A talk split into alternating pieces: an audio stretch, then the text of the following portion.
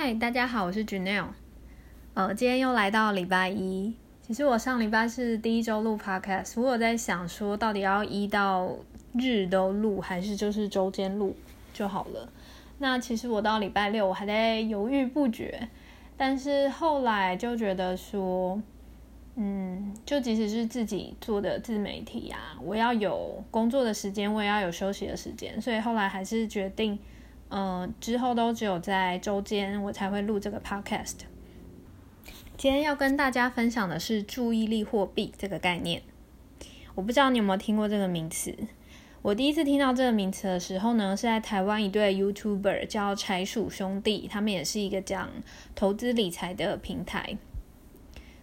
嗯，然后那时候我对于他的这个标题，我觉得诶非常的有兴趣，因为它非常的吸睛。我会想说，这是什么货币？是不是哪一种加密货币呀？我没听过，竟然叫注意力货币。但是呢，嗯，就整个看完之后，我发现哦，原来不是我原来想的那样。但是非常有价值的一部内容，大家如果有兴趣，也可以去他们的频道观看。后来我发现呢，这其实是一个国外传进来的观念。他是在讲，我们每个人的注意力其实是二十一世纪最有价值的东西。为什么这样说呢？为什么我不会说金钱是最有价值的东西，而是说我们每个人的注意力呢？原因是呢，你钱你一个人可以月赚四万，你也可以月赚四十万，你甚至可以月赚四百万。所以钱它其实是一个不会受到你时间限制。那完全取决于你想到的方式，然后可能是你的聪明才智，或者是你找到了一个独特的秘方，而可以加倍产生就是速率的一个产出。但时间却不一样，世界上没有一个人可以靠自己的能力倒流时间，我们也没办法在同一段时间里赚到更多的时间。不管你是有钱人还是。跟我一样，就是比较一般的人，就是每个人的时间速率其实都一样，所以才会说，时间其实是每个人就是最有价值的东西。那呃，我不知道大家有没有看过一个有点久哦，可能有十年以前台湾那个广告，拍的蛮好的。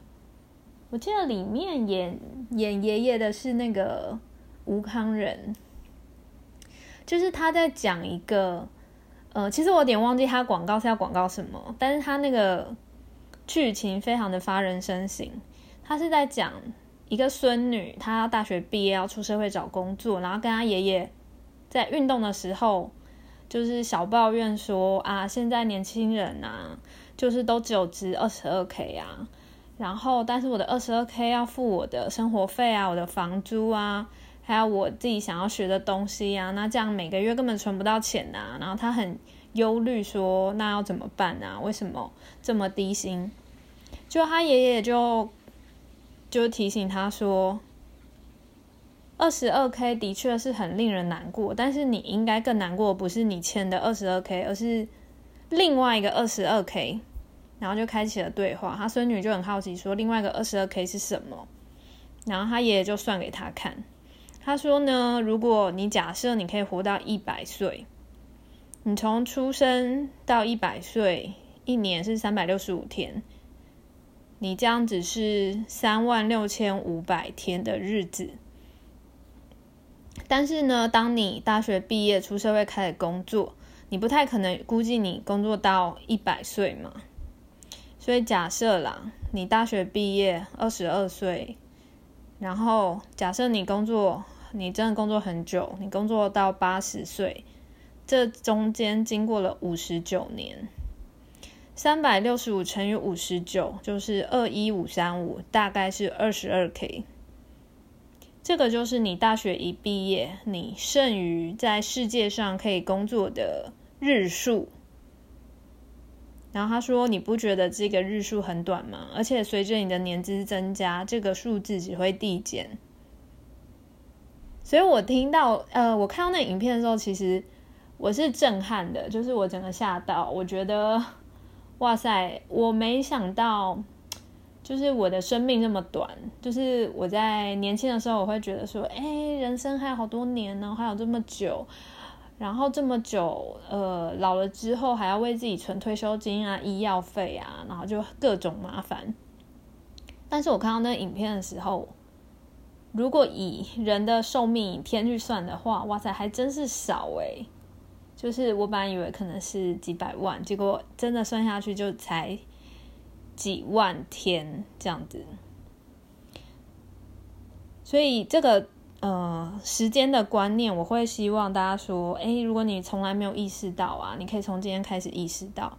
我们的人生其实都很短，那你如何在这么短的时间内，把自己的人生过得比较有意义，那是我们可以去想的地方。那所以注意力，它就是在讲说，哎，你在每天呢一样的时间里。但你的注意力都花去哪里了？那就会变成会影响你未来的一个重要要素。我常常在想啊，我每天的时间都花在哪？我以前还是上班族的时候，我们表定是九点上班，六点下班。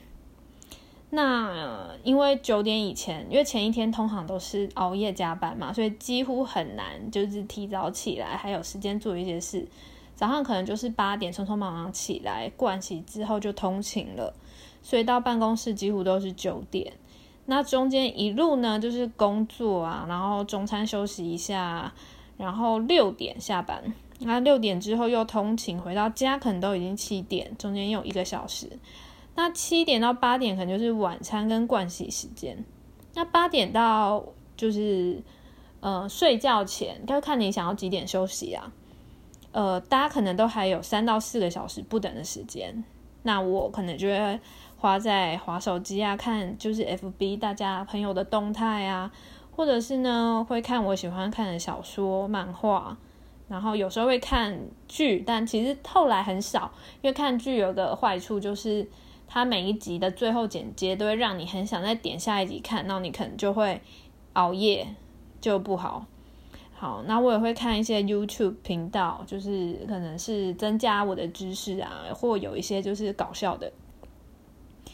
然后这是我周间花时间的方式。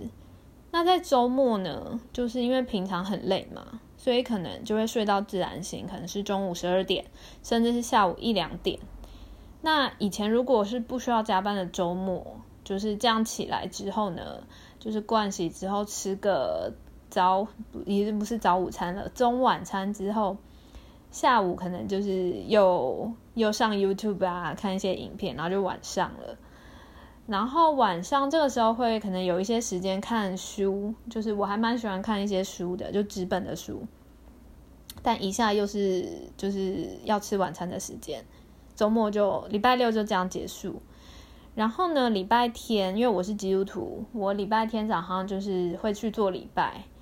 然后如果我还要参加一些诗班的练习呀，或者是一些讲座啊，我可能就会一路到下午的四点。然后接着四点回家之后呢，会跟我弟去健身房运动。那运动完之后加交流吃饭，可能回到家又是八九点或更晚。那这就是我过去还是上班族的时候，我一个礼拜的生活。那我后来在反思，哎，我这样子，我这样到底有什么时间是可以自我进修，让我的人生就是更 upgrade 在前进？其实很难呐，就是时间好像都卡得很死。但是呢，我现在是怎样？我现在其实在家工作，我反而因为晚上不需要熬夜嘛，我反而现在每天哦都可以七点半到八点之间起来，而且是六日都可以做到这样。那我早上就会回一些就是网络上有询问的信啊，因为其实我现在用网络在做业务。所以早上大概回信呐，就是或者是做我就是今天的一些 po 文，我就会在十二点以前结束。然后中午吃完饭之后，我下午其实算是我的进修时间，因为等于说我进入这个呃网络行销或者是呃网络自媒体经营的领域还没有很久，所以我下午的时候我就会做一些自我进修的行为。然后这个 podcast 其实也是上礼拜想到说，哎，那我下午下午有点时间，我就来录一下 podcast 好了。所以我下午大概就是这样度过，也是在学习当中度过。然后晚上呢，就是因为已经做了一整天嘛，晚上就是不想要再坐着，好像都没有运动。晚上我现在的行程就是我会打扫家里，因为就是我们家东西还蛮多的，就是之前就是在工作时间都不会有时间去清理，然后现在又算是自主隔离的状况，自主自主封在家里，所以晚上的时间就会用来劳动。然后因此呢，我现在其实还蛮多时间做自我成长的，这样我是觉得蛮好的。而且我现在变成不会那么期待周六周日，因为对我来说，每天都有工作的时间，每天也有休息的时间。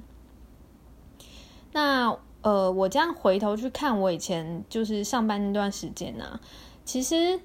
呃，我在晚上的时间是就那个三四个小时是蛮可以优化的，就是。我如果不要那么关注大家的动态，一定要看哪，然后或是一些好笑的东西呀，其实我也可以挤出一些时间来自我进修。可是人类啊，其实就是会有一种补偿效应，因为我早上我已经花那么多心力在工作，而且我很疲累，有时候